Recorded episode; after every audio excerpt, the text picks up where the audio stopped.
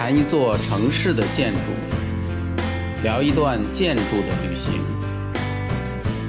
无理无畏艺术，有理有趣人生。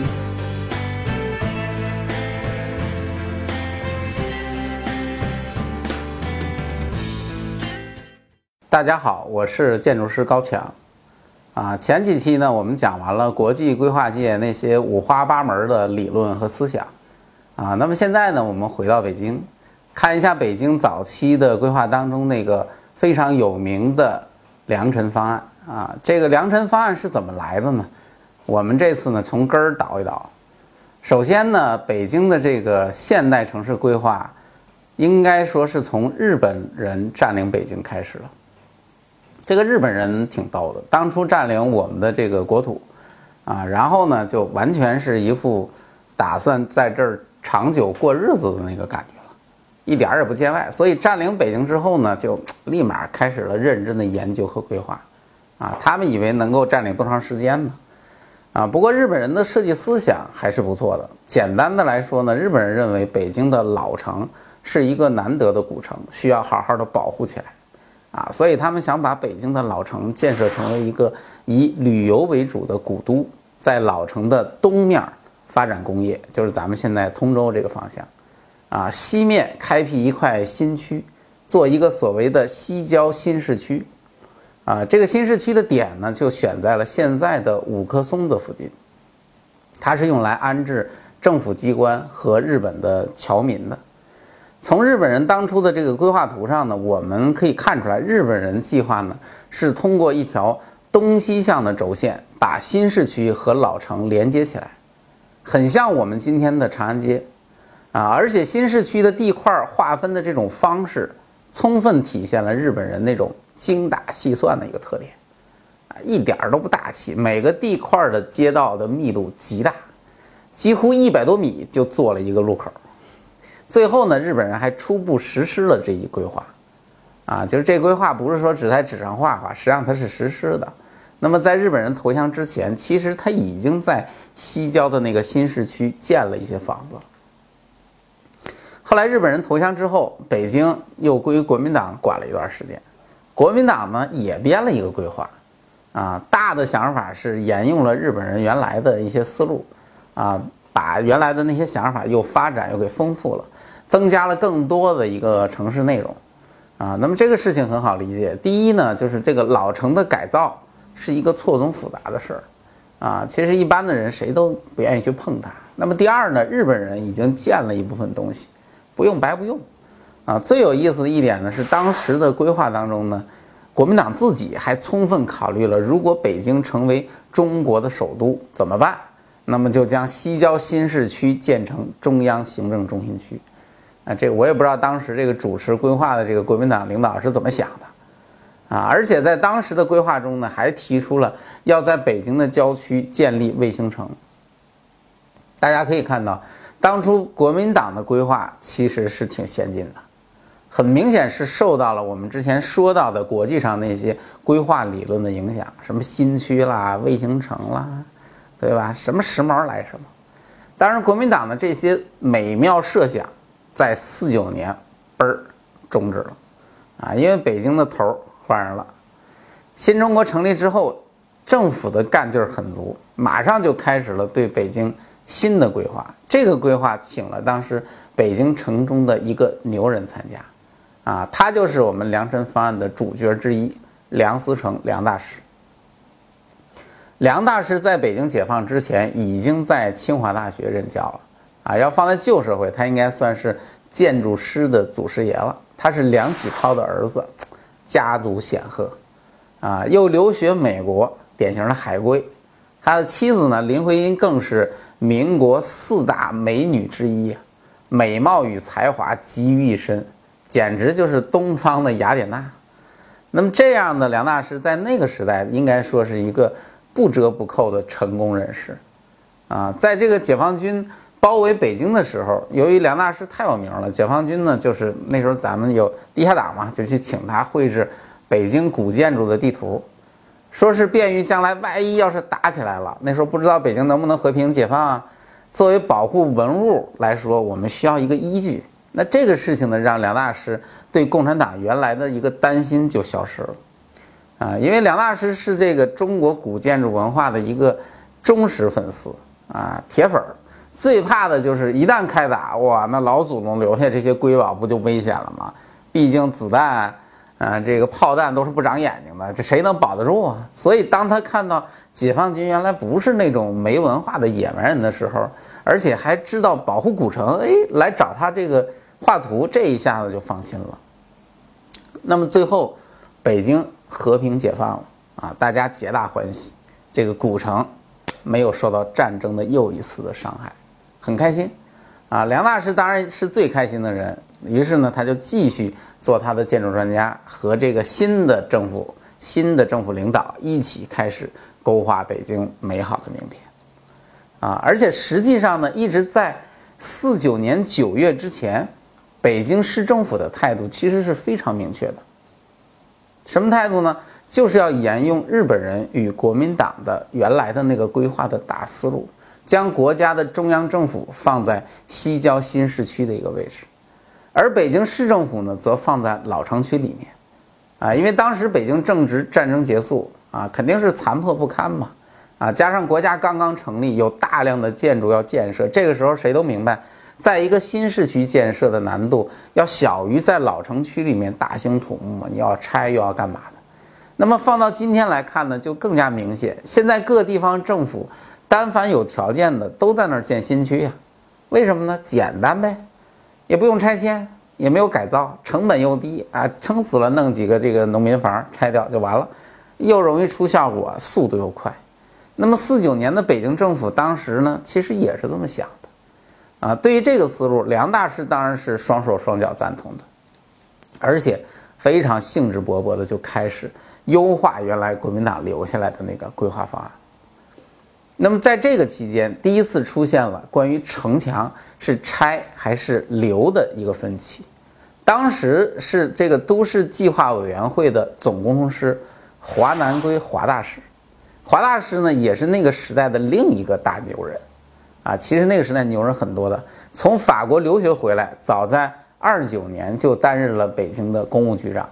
啊，现在呢又和这个梁大师一块儿，政府安排他，你们一起。操心操心北京规划的事儿，都是海归派嘛，都很牛。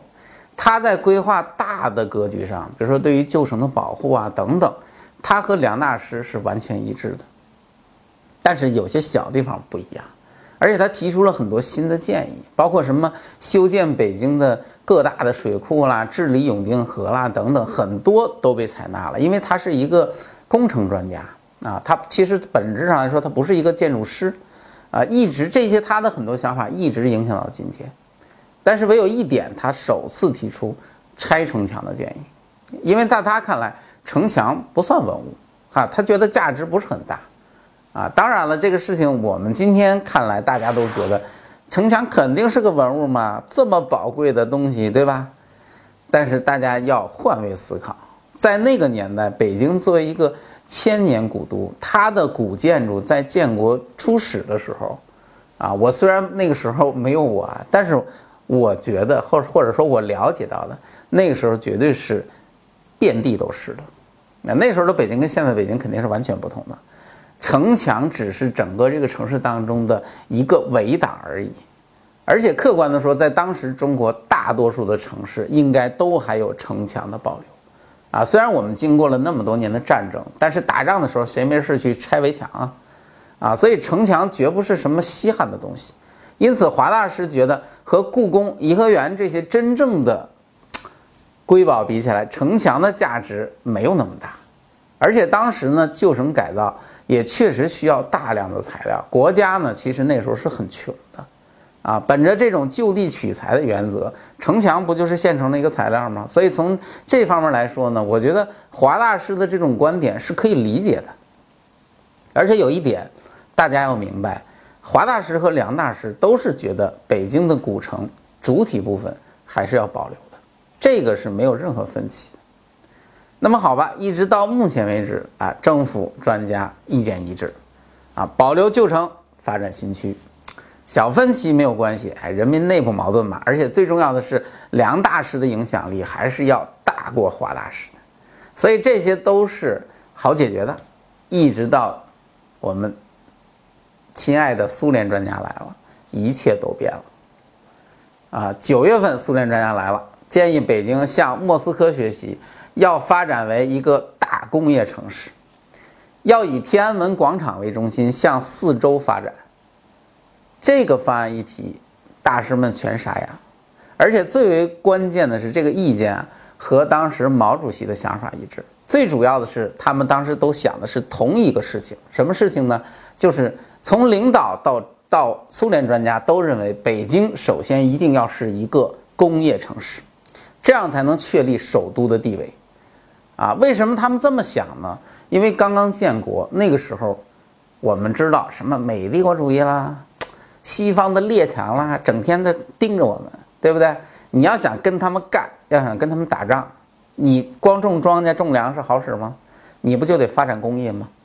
大国实力的比拼，最后拼的是什么呀？其实就是工业实力，啊，就像我们现在似的，我们现在中国跟美国、跟日本去干啊，我们去比拼我们的实力，你比得过人家吗？你不是比不过吗？比不过不是因为你没有钱，不是因为你人没他们多，啊，也不是因为你的经济不发达，而是你的工业水平差距太大。我们知道的战争也好，各方面也好，工业是至关重要的。啊，所以这个事情其实是在领导和专家心目当中占的位置是极度重要的，啊，但是一个很大的问题是什么呢？梁大师可从来没想过怎么和美国干仗的事儿，因为梁大师是从美国留学回来的，啊，所以梁大师很显然他对美国肯定是有着非常美好的回忆和印象的。而且最主要的是，他一直希望北京能建的和美国的华盛顿似的，是一个文化艺术之都。这一下差别可就大了。那怎么办呢？于是梁大师就找了陈大师一起做了那个传说当中的良辰方案。啊，陈大师是什么人呢？陈大师，我们良辰方案的第二男主角，陈占祥先生，这是另一个牛人。那个时代的牛人，我上次就说了，多得很。陈大师的老师是著名的阿珀阿伯克隆比爵士啊，这个爵士可不得了，他就是我们前面讲到的伦敦二战之后那个大伦敦规划的总的负责人啊，他是一个把田园城市理论进行了升级，并且应用在伦敦规划当中的一个人啊，应该讲他是很牛的，因为说白了，规划很多时候是一种纸上的概念，你提出是 OK 的。啊，但是你真正能把它应用起来，其实并不容易，因此他在国际规划界极具影响力。所以你就知道，其实跟华大师还有梁大师相比，陈大师才是正经八百的规划名门出身。想当初解放前，陈大师就被国民政府、国民党政府邀请回国进行北京的规划，啊，哦不对，邀请回国进行南京的规划。而且还是蒋介石和宋美龄亲自接见，可以知道陈大师当时的影响力。那么这两个大师凑一块儿，最后一商量，各取所长。啊，梁大师负责写文章，陈大师负责画图。于是呢，就拿出了后来的这个良辰方案。这个方案的原文的名字呢，叫做《关于中央人民政府行政中心区位置的建议》。啊，从这个名字啊，你就能够感觉到这个方案呢，其实它主要是针对中央政府的位置的一个建议，是这样的一个一个提议，啊，那么它的第一部分是先帮领导们算账，啊，这个两个大师一起努力，通过画图，通过经济测算，啊，因为我们现在做设计的都知道，其实我们做任何一个设计，最开始干嘛呀？就是算账，啊，就不是什么做设计。先把账算明白，你账算不明白，你想的再天花乱坠，最后也是实现不了的，啊，所以算出来呢，中央政府所有机构所需的面积、用地的面积是要大于整个紫禁城的，啊，配套的住宅尤其大，所以很显然，这个选址的问题必须早做决断，啊，为什么这么讲呢？如果你不早做决断，因为那个时候其实很多单位啊、部队什么已经进驻老城了。梁这个梁大师他们就觉得，如果你不早做决断，迟早这个城市就就就变得千疮百孔了，因为大家就随便去找地儿了。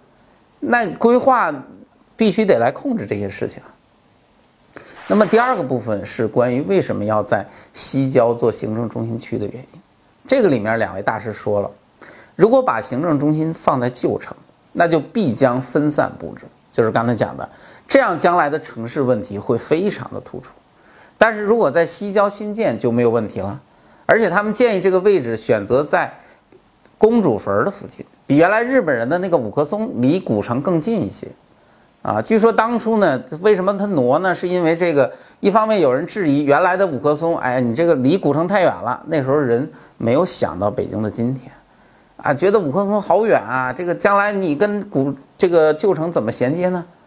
啊，那么另外一方面，西郊当时正好完成了土改，大片的土地都收归国有，具备了一个土地条件，而且呢，这个选址的变更，据说呢，最早是由陈大师提出来的。啊，后来呢，梁大师也就欣然接受了。那么第三个部分是关于经济测算的，这个用这个经济测算的一个方式论证了选址西郊的一个正确性以及可实施性。啊，除了文字，当然少不了图纸啊，包括城市的总体规划的图纸，还有行政中心的鸟瞰图以及其他的一些图纸。从这些图纸中也可以看到，两位大师呢是运用了。中式传统建筑的一个院落方式来布置新区的建筑，非常的有特色，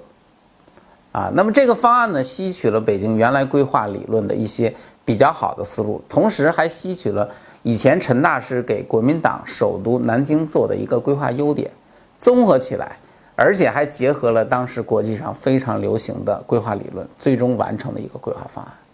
这个方案的论述内容，梁大师写了整整。两万五千字来论述，啊，可见两位用心之深呢。那么这个看似很全面、很完美的方案，为什么最后又失败了呢？其实良辰方案本质上在发展战略上，中国的政治体制和美国有本质上的区别。开发商呢，则是从老百姓的手里取经，啊，不是要搞两个政府，啊，这不是半吊子二百五。